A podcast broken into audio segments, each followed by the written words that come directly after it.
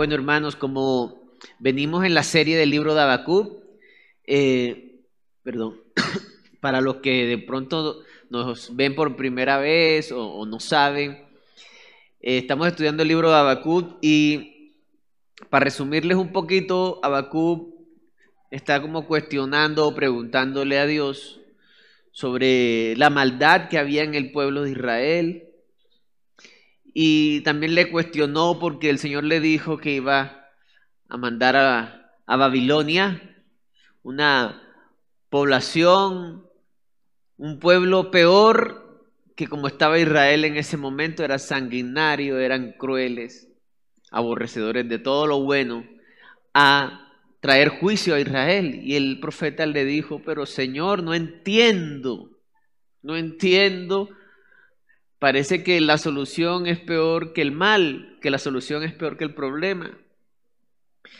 Y en este, esta porción de la palabra vamos a empezar a, a entender todo, a aclarar todo, y empieza Dios a responderle al profeta Habacuc.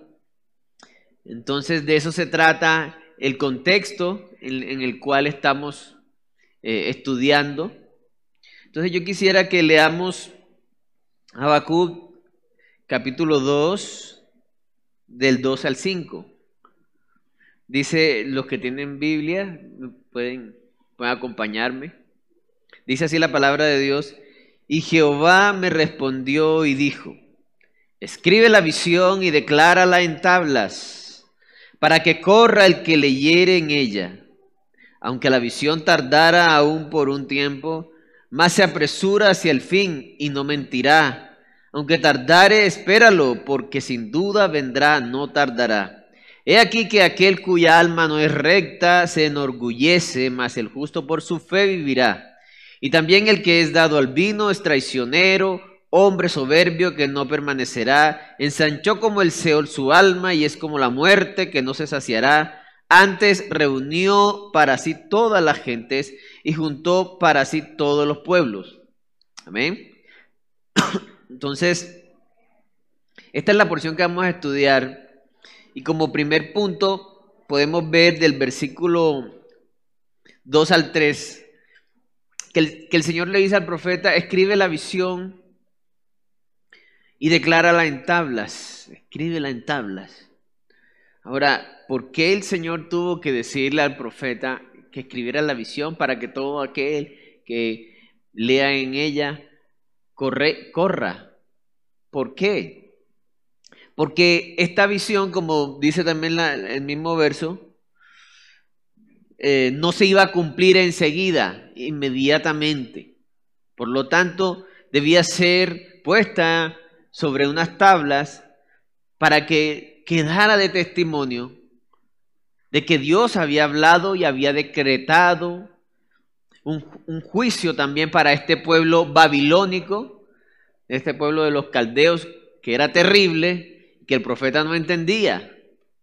Entonces, fue necesario que el Señor pusiera a escribir al profeta para que la palabra perdurara Hoy en día nosotros tenemos esta palabra y, ha sido el libro más atacado en la historia de la humanidad. El libro que han querido borrar completamente, negar, tergiversar ha sido la Biblia, pero la Biblia ha permanecido porque el Señor ha hecho que, que prevalezca, que permanezca. El mismo Señor ha obrado por miles de años para que hoy tengamos su palabra intacta.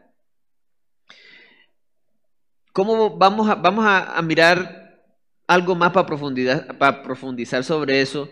Eh, vámonos al libro de Juan, capítulo 21.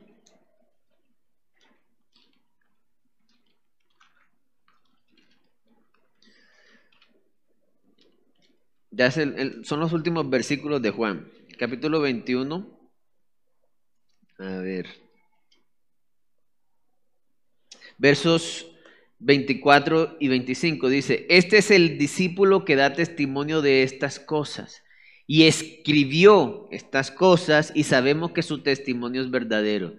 Y hay también otras muchas cosas que hizo Jesús, las cuales si se escribieran una por una, pienso que ni aún en el mundo cabrían los libros que se habrían de escribir. Amén. Tenemos lo indispensable pero las riquezas del Señor son insondables. O sea, nosotros podemos escribir del amor del Señor y yo creo que solamente del amor del Señor no nos alcanzaría el mundo. Pero el Señor puso en el apóstol Juan a que escribiera, así como en el apóstol Pedro, así como en todos los apóstoles, para que hoy quedara preservada la palabra. Fue necesario escribirla para que nosotros la tengamos presente, para que sea un testimonio. Por esa razón tenemos la Biblia hoy, porque el Señor quiso que tuviéramos la Biblia hoy. Ningún otro libro ha sido atacado más que la Biblia, se ha sometido a todo tipo de escrutinio posible de la arqueología. Arqueología es, lo, eh, estudia las culturas pasadas, los artefactos eh, en los diferentes puntos geográficos. Y siempre se ha encontrado que los pueblos que narran la Biblia existieron realmente, las costumbres existieron realmente. Y cada día que avanza la arqueología confirma más la palabra, confirma dónde estuvo Sodoma y Gomorra, confirma sobre el arca de Noé, confirma todo. A pesar de que quieren negarla. La ciencia, la filosofía y las computadoras, sin embargo, a pesar de todos estos ataques, la Biblia demuestra ser verdadera. Cada una de las veces los escépticos han estado equivocados y la Biblia ha demostrado ser cierta. Esto es un extracto del libro de mis primeros pasos que usamos nosotros acá en la iglesia para las personas que, conocen al Señor y quieren empezar a crecer en su palabra. Eh, yo me tomé una investigación, ya que aquí me hablaban de ciencia, sobre los científicos cristianos. Porque hoy en día una de las mentiras que se habla, el mundo, es que lo que es Biblia, eso es religión, y la ciencia no tiene nada que ver con la Biblia. Pero es una gran mentira para que la gente no ponga su fe y no ponga sus ojos en el Dios de la Biblia. Una mentira. ¿Cómo demostramos esto? Pues la ciencia moderna como la conocemos hoy en día fue gracias a científicos creyentes en un Dios personal que creó todo, en un Dios todopoderoso. Tengo una pequeña lista que estuve investigando. Isaac Newton, padre de la física, James Hole, me, me perdonarán la pronunciación porque yo de inglés no sé mucho. Eh, James Hole es, fue un físico eh, que descubrió mucho sobre la energía, la energía como la medimos hoy, el motor eléctrico es gracias a él. Max Planck, John Dalton, el padre de la química moderna, Benjamin Barton, Galileo Galilei, Luis Agassiz, Johann Kepler, William Ramsay, Francis Bacon, Blaise Pascal, Luis Pasteur, el padre de la microbiología. Hoy los microbios y todo eso que se, se, investiga, por ejemplo las vacunas, es gracias a este hombre, creyente. La lista es larga. Eh, Euler, Faraday, Parkinson, Maxwell, Gregor Mendel, el padre de la genética, ¿sí? de todo lo que viene del ADN y todo eso. Stokes, Kelvin, eh, Thomson, Bohr, etc. O sea, la ciencia moderna realmente fue, que tenemos hoy vino de científicos creyentes en la Biblia. Ellos decían, hay un Dios creador, diseñador, que hizo unas leyes naturales. Queremos entender a Dios por medio de esta creación. queremos entender su obra. Esa era la motivación de ellos. Pero el mundo hoy te dice que no es así. Pero realmente es así. La palabra de Dios y la ciencia nunca se contradicen, ni la arqueología, ni nada, porque la palabra de Dios es la verdad. Desde, Génesis 1.1, la palabra de Dios está hablando de ciencia. Así que Dios se encarga de preservar su palabra.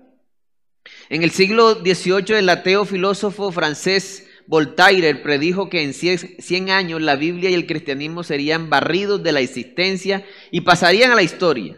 Sin embargo, 50 años después de su muerte, en 1778, la Sociedad Bíblica de Ginebra compró la casa de este eh, eh, filósofo ateo y su imprenta y comenzaron a usarla para editorial bíblica, para imprimir Biblias. Entonces, una vez más, la Biblia prevalece. Así como en el libro de Habacuc, el Señor se encarga de que no, la gente no tenga excusa, aquí está la verdad. ¿Sí? Solo hay que leer en ella, buscarla, entenderla. Eh, como este, ese fue el primer punto, no les dije cómo se llamaba el primer punto, Dios se asegura que su palabra sea clara y perdure. Habacuc 2, del 2 al 3. Este no puede ser un texto interpretado por una visión de una iglesia en específica, de que esta es la visión ahora de todos los tiempos, entonces escribe la visión y declara en tablas. Así, no. Aquí está hablando de la palabra de Dios y una profecía específica. El principio es que Dios preserva su palabra. Dios se encarga de que su palabra esté siempre. Segundo punto, confiar o no confiar hace la diferencia. Así le puse el punto. Confiar o no confiar hace la diferencia. Habacuc 2, el 4 y el 5. Ahí seguidito dice, he aquí que aquel cuya alma no es recta se enorgullece, mas el justo por su fe vivirá. Y también el que es dado al vino es traicionero, hombre soberbio que no permanecerá, ensanchó como el Seol su alma y es como la muerte, que no se saciará, antes reunió para sí todas las gentes y juntó para sí todos los pueblos. Es interesante que aquí comienza hablando de que el cuya alma no es recta se enorgullece. Y seguidamente habla en el 5, el que es dado al vino, podemos decir a los derroches y placeres, para generalizar. La persona que no reconoce al Señor es porque se ama a sí mismo, cree en sí mismo y, su, y cree que la verdad de Él es la que prevalece, hace lo que le da la gana por decirlo de, esa forma, o cree lo que quiere. No se abre a recibir la palabra. Su orgullo es su Dios. Su ego es su Dios. Y así vive el mundo. Si, oye, si, oímos, si escuchamos cómo, ¿qué enseña el mundo? Tú eres lo mejor que hay. Tú vas a poder eh, alcanzar todos tus sueños, lo que se te ocurra, porque eres lo mejor. El mundo predica eso. El mundo predica, tú eres, tú puedes. Y lastimosamente, ese tú crees, tú puedes, tú eres el mejor, tú eres, eres tremendo, también se ha colado en, la, en, en las iglesias. De manera que hay mucha gente que quiere conocer al Señor, que quiere seguir al Señor por méritos y no por gracia que están en una iglesia y entonces, no, yo llevo no sé cuántos años en la iglesia, yo merezco eh, un buen trabajo, merezco una esposa, merezco un carro, merezco un reconocimiento. Porque eso es lo que predica el mundo. Y es desde el principio, ¿qué le dijo Satanás a la mujer? No morirás. ¿Sabe Dios que cuando pruebes este, comas de este fruto, serás como Dios? Desde el principio es la misma mentira. No mires a Dios, sé tu propio Dios. Y a veces lo leemos, lo, hemos leído, pero no lo hemos entendido ni creído. Y sin esto no puede haber salvación y sin este principio de que es por gracia, de que es que la palabra me aclare a mí, no yo tratar de acomodar la palabra. Sin esto no podemos tener victoria en nuestra vida cristiana. Hemos podido haber nacido de nuevo por fe y por gracia, pero quizás estamos tratando de caminar por méritos y no por, por fe y entendimiento en la palabra. Confiar o no confiar hace la diferencia. Cuando creemos y entendemos que eh, en el Evangelio, dice, cuando creemos y entendemos el Evangelio, entonces somos salvos. La salvación comienza recibiendo y entendiendo. ¿Cómo así? Nosotros no tenemos una fe ciega. No es que tú naciste en un hogar cristiano o que tus amigos son cristianos, entonces tienes que ser cristiano. ¿Por qué? Porque sí. Es que a mí me enseñaron así. Eso enseña el mundo. El mundo enseña que uno se trague las cosas sin entendimiento. Porque los científicos lo dijeron. Porque los famosos lo dijeron. Porque el jefe del partido político que, que se sigue lo dijo. Y ya. La palabra nos lleva a tener entendimiento. Nuestra fe no es una fe ciega. Tiene entendimiento. Vamos a mirar Mateo 13:23, la famosa parábola de, del sembrador. Dice Mateo 13:23, el Señor ya está explicando la parábola a los discípulos. Dice, A ver.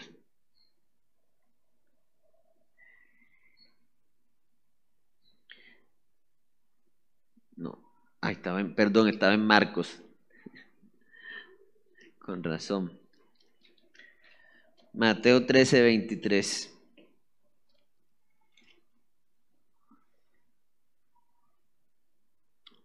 Dice así la palabra, mas el que fue sembrado en buena tierra, este es el que oye y, y entiende la palabra. Y ese que oye y entiende, ¿qué le pasa? Dice, da fruto. Y produce a ciento, a sesenta y a treinta por uno. El que ha creído en el Evangelio va a producir frutos, unos más que otros. Los que se disponen, los que se dejan eh, tratar por el Señor con más facilidad, producirán más frutos. Pero siempre van a producir, siempre va a haber un fruto. Entonces, aquí dice el Señor, más el que entiende, el que fue sembrado en buena tierra, este es el que oyéndola entiende. ¿Qué dice la palabra? Vamos a, a leer Romanos 4, 16.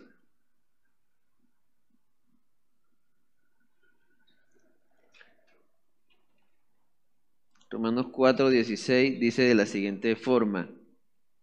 Dice, por tanto es por fe para que sea por gracia, a fin de que la promesa sea firme para todos, para toda su descendencia, no solamente para los que, para la que es de la ley, sino también para la que es de la fe de Abraham, el cual es padre de todos nosotros. Dice el verso, por tanto es por fe para que sea por gracia. Hermanos, la palabra nos aclara que no es por méritos. El Evangelio no comienza por méritos humanos y no sigue por méritos humanos y no termina por méritos humanos. El Evangelio es por fe y por gracia. Gracia es un, regalo inmerecido.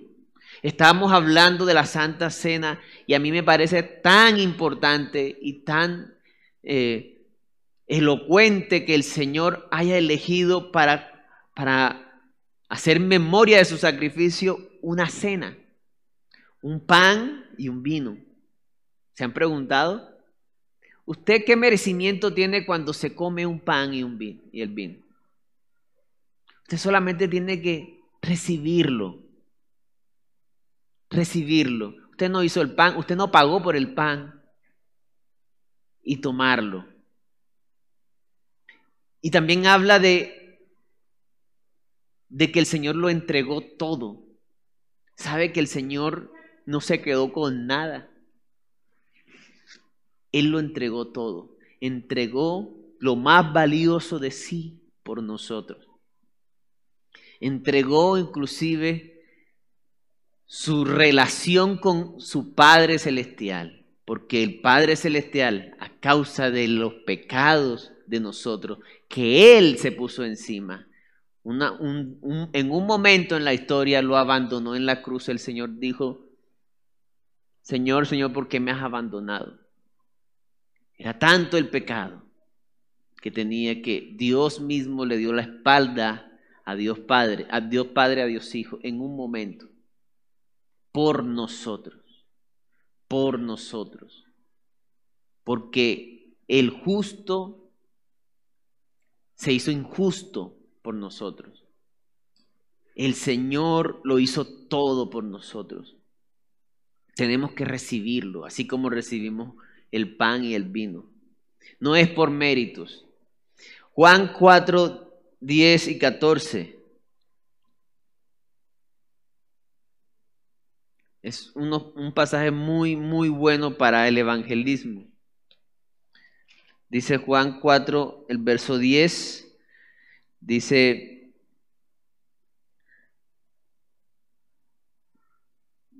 dice así, respondió Jesús y le dijo a la mujer samaritana, si conocieras, si conocieras, si entendieras, si comprendieras el don de Dios y quién es el que te dice, dame de beber, tú le pedirías y él te daría agua viva. Vamos a dejarlo hasta ahí. Si comprendieras el don de Dios, si entendieras el don de Dios, tú le pedirías. La gente no busca porque no entienden. La gente del mundo no entiende. Ustedes no buscan al Señor. Pero no entiende porque no entienden porque no reciben. No reciben al Señor, no reciben la palabra. Y no reciben porque no creen. La fe, la confianza la necesita todo el ser humano para rechazar o recibir algo. Ayer estábamos haciendo evangelismo con algunos jóvenes y una de las cosas que hicimos fue regalar dulces. Pero alguien, uno le entregaba el dulce y habíamos planeado que otra persona le dijera, oye, no te comas ese dulce porque tiene COVID o porque tiene, está picho, está podrido. Entonces muchas personas cuando se les decía, uno le entregaba el dulce, así lo hubieran empacado, así estuviera, fuera un regalo, no se lo comían. Porque ya tenían fe en lo que la otra persona le había dicho. Así de sencillo es la fe. Yo tengo que tener esa expectativa de aceptar, de recibir la palabra de Dios para poder entenderla. Y eso nos lleva a que tenemos que quitar prejuicios, tenemos que quitar lo que hayamos creído o no hayan enseñado. Porque ese es otro problema. ¿Sí? Por ejemplo, eso lo tenían los fariseos. Dice la palabra de Dios en, ahí mismo en Juan en Juan 3, 9 al 12, el famoso pasaje de Nicodemo. Dice así,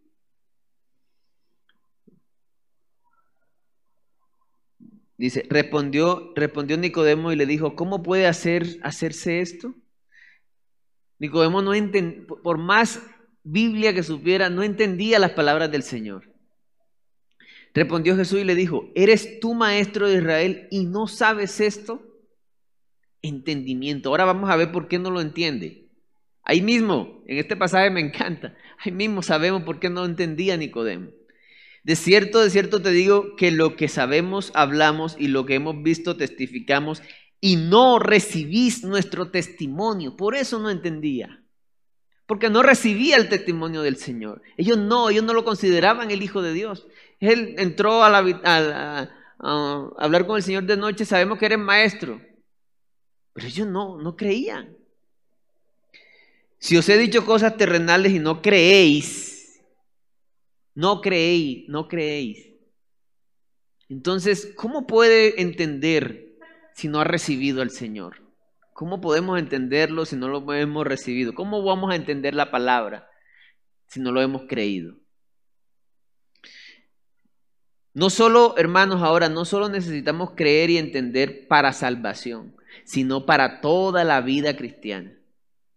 ¿Saben que es triste que a veces en la práctica pensamos que es por mérito y no por gracia?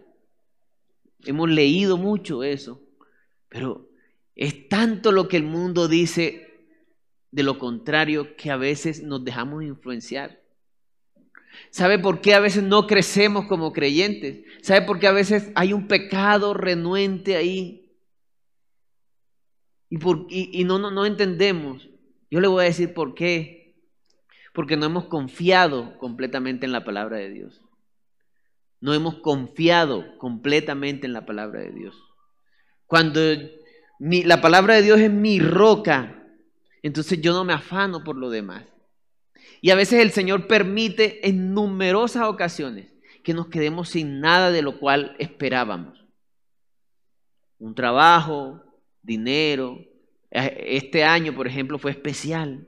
Para mí fue una bendición porque uno tenía planes y, y ahí se ve quién es tu roca. Si son esos planes o es el Señor. El Señor a veces permite situaciones para que entendamos qué tanto estamos parados en la roca, en Él, qué tanto creemos en su palabra. Porque el mundo te dice, el mundo te dice que Dios te quiere retener algo bueno. Eso es lo que te dice el mundo. Eso es lo que le dijo Satanás a Eva en un principio. Pero Dios te dice, yo he venido para que tengan vida y para que la tengan en abundancia. Yo he venido para que sean libres. Yo he venido para que sean plenos, para que vivan una vida completa, como debe de, como debe de vivirse. La raíz de la palabra pecado es fallar, no dar en el blanco.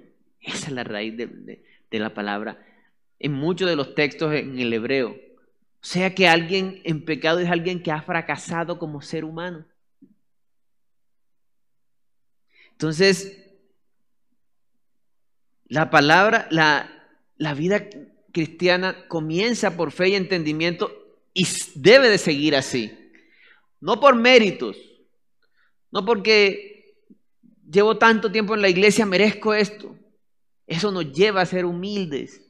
Eso nos lleva a no, estar juzgando al otro, a no creernos más que el otro. Dice la palabra de Dios, Dios resiste a los soberbios y da gracia a los humildes. Soberbio es alguien que se cree algo superior a otros. Revisémonos, hermanos, si estamos queriendo vivir el Evangelio por méritos y no por gracia. Colosenses 1 del 9 al 10 habla sobre esto también. Dice Colosenses 1 del 9 al 10. Dice, por lo cual también nosotros desde el día que lo oímos, no cesamos de orar por vosotros y de pedir que seáis llenos de qué? ¿Que seáis llenos de qué? Que seáis llenos de qué? Del conocimiento de su voluntad en toda sabiduría e inteligencia espiritual para que andéis. No es tengo que hacer esto porque Dios lo dice así y punto. Es, Señor, quiero entender por qué. Porque dice la palabra de Dios que la voluntad de Dios es buena, agradable y perfecta. Pero a veces no lo creemos.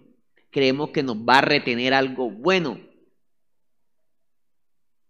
para que andéis como es digno del Señor, agradándole en todo, llevando fruto en toda buena obra y creciendo en el conocimiento de Dios. Dice también la palabra, vamos a primera de Pedro,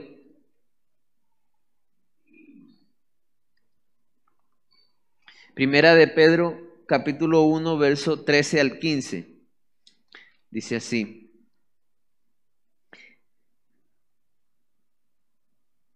No, no es primera de Pedro, es segunda de Pedro.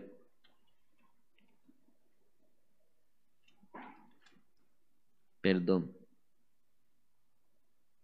Capítulo 1. No, no, no, no.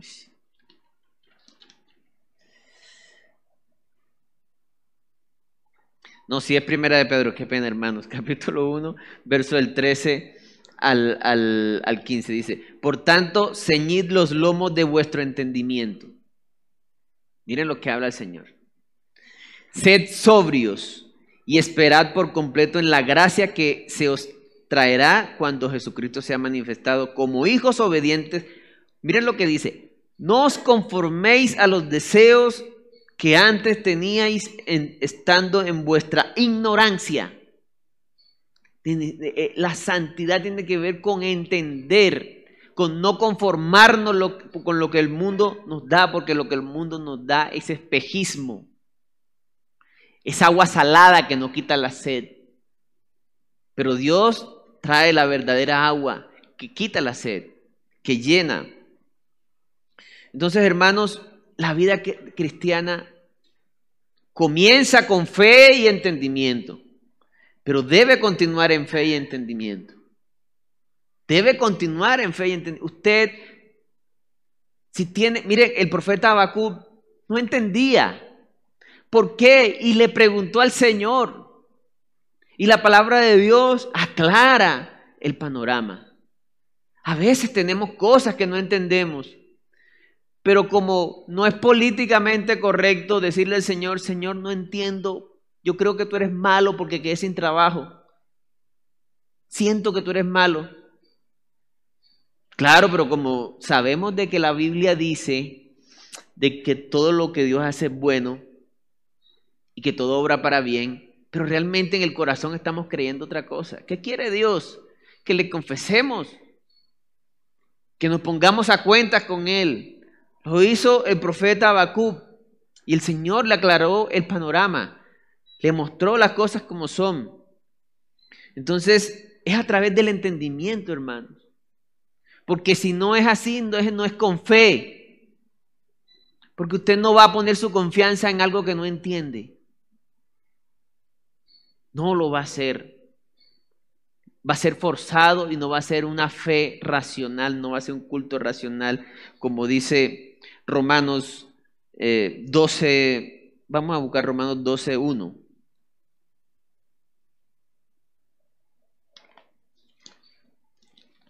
Romanos 12.1 dice así. Así que hermanos, dice, así que hermanos, os ruego por la misericordia de Dios que presentéis vuestros cuerpos en sacrificio vivo, santo, agradable a Dios, que es vuestro culto racional. Racional viene de lógico, consecuente a. Bueno, consecuente a qué? ¿A qué cosa, Juan Pablo? A sus misericordias a que entendemos lo bueno que es Él, a que entendemos lo mucho que ha hecho Él por nosotros, a, que entendemos que Cristo lo entregó todo por nosotros en la cruz. A cuando entendemos que a pesar de que teníamos una enfermedad llamada pecado, Él vino a morir por nosotros. Él lo entregó todo. Antes de ese, de ese de esos versículos en Romanos 11, 34, dice, porque ¿quién entendió la mente del Señor o quién fue su consejero o quién le dio, miren esto, o quién le dio a él primero para que le fuese recompensado? El amor no consiste en que nosotros podemos amar a Dios. El amor consiste en que Él ya nos amó primero a nosotros. Primero tenemos que recibir, así como recibimos ese pan y ese vino. Primero tenemos que recibir. Primero tenemos que dejarnos creer, confiar, entender, recibir. Y ese culto racional es producto de lo que ya entendimos que hizo el Señor por nosotros. Por eso se dice culto racional. Así que hermanos, ¿Cómo estamos viviendo? ¿Creyendo que merecemos? Porque como ya hemos creído, entonces merecemos. ¿Cómo estamos viviendo? ¿Cómo, cómo sé yo que vivo por mérito? Porque cuando veo a un hermano que hace algo, yo me siento superior a él y le digo, está mal, tú, yo estoy bien. Ahí está, viviendo una persona por méritos. No sabe que estamos bajo la misma debilidad y que el que produce fruto es el Señor. El último punto es lo que pasa cuando no tenemos a Dios, que es lo que le pasaba a, que es lo que describe el profeta Habacuc, Habacuc 2.5. Dice, y también el que es dado al vino es traicionero. Noten esas características. Traicionero, hombre soberbio, que no permanecerá, ensanchó como el Seol su alma y es como la muerte que no se saciará. El que confía en sí mismo, el que rechaza al Señor, el que no recibe su palabra, el que no entiende su palabra, se entrega a las cosas de este mundo. no hay otro camino. Deseos de la carne, deseos de los ojos y vanagloria de la vida. Su Dios es el vientre. Su Dios es el placer. Ese es su Dios. Pero no sacia. Eso lo vemos a diario.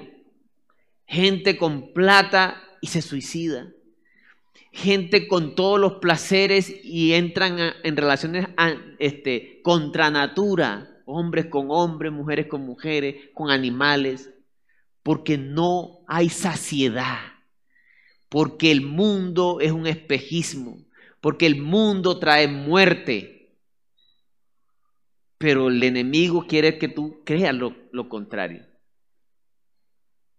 Entonces, cuando no confiamos en el Señor, eso es lo que pasa. Cuando como creyentes, a pesar de haber creído en el Señor, queremos caminar por méritos, por merecimientos, por obras, poniendo la confianza en las obras, entonces no vamos a crecer. Vamos a producir poquito fruto.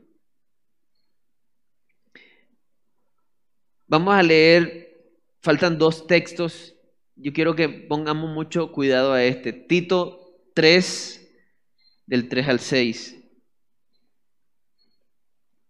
Dice así la palabra de Dios. Porque nosotros también éramos en otro tiempo insensatos, rebeldes, extraviados, esclavos de concupiscencias y deleites diversos, viviendo en malicia y envidia, aborrecibles y aborreciéndonos unos a otros pero cuando se manifestó la bondad de Dios nuestro Salvador, no dice, pero cuando dejamos de ser estas personas, pero cuando no, por mérito nos corregimos nosotros mismos, dice, pero cuando se manifestó la bondad de Dios nuestro Salvador y su amor para con los hombres, nos salvó. Él nos salvó no por obras de justicia que nosotros hubiéramos hecho, sino por su misericordia, por el lavamiento de la regeneración y por la renovación en el Espíritu Santo, el cual derramó en nosotros abundantemente por Jesucristo nuestro Salvador. Ahí está como un resumen de, todo el sermón. ¿En quién estamos confiando, hermanos? A los que escuchan la palabra por primera vez, yo sé que no hay saciedad en los placeres de este mundo. No la hay. Prueba de eso, quítate por un tiempo esos placeres para que veas lo muerto que estás. Prueba de eso cuando se te daña el celular, el computador, cuando te deja la novia, cuando te quedas sin plata, cuando te echan del trabajo. Cuando te cae una enfermedad, ya no hay vida, porque tu vida era puras distracciones, espejismos, no tenías vida dentro. Era un muerto caminando. El no tener a Dios conduce solo a espejismos y vanidades. Es estar muertos en vida. Pero el mundo no dice eso, ¿cierto? El mundo dice lo contrario. Pero la palabra de Dios aclara el panorama. Fe y confianza. Fe es confianza y la fe te trae el entendimiento. Dice la palabra de Dios en primera de Pedro 5, si no estoy mal, pero no lo vamos a leer. Dice, añadid a vuestra fe virtud y a la virtud conocimiento. Virtud es hacer, es la actitud o la predisposición de hacer algo bueno. El que ha creído en el Señor, el primer fruto que usted puede ver es que persevera, es que busca crecer, es que busca, está determinado a. Es un hábito que, de querer. Entonces, para terminar, quisiera leer Juan 10 del 9 al 11.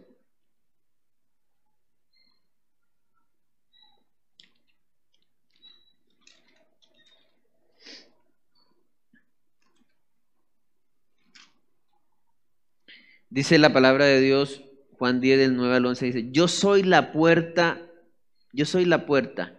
El que por mí entrare será salvo y entrará y saldrá y hallará pastos. El ladrón no viene sino para hurtar y matar y destruir. Yo he venido para que tengan vida y para que la tengan en abundancia.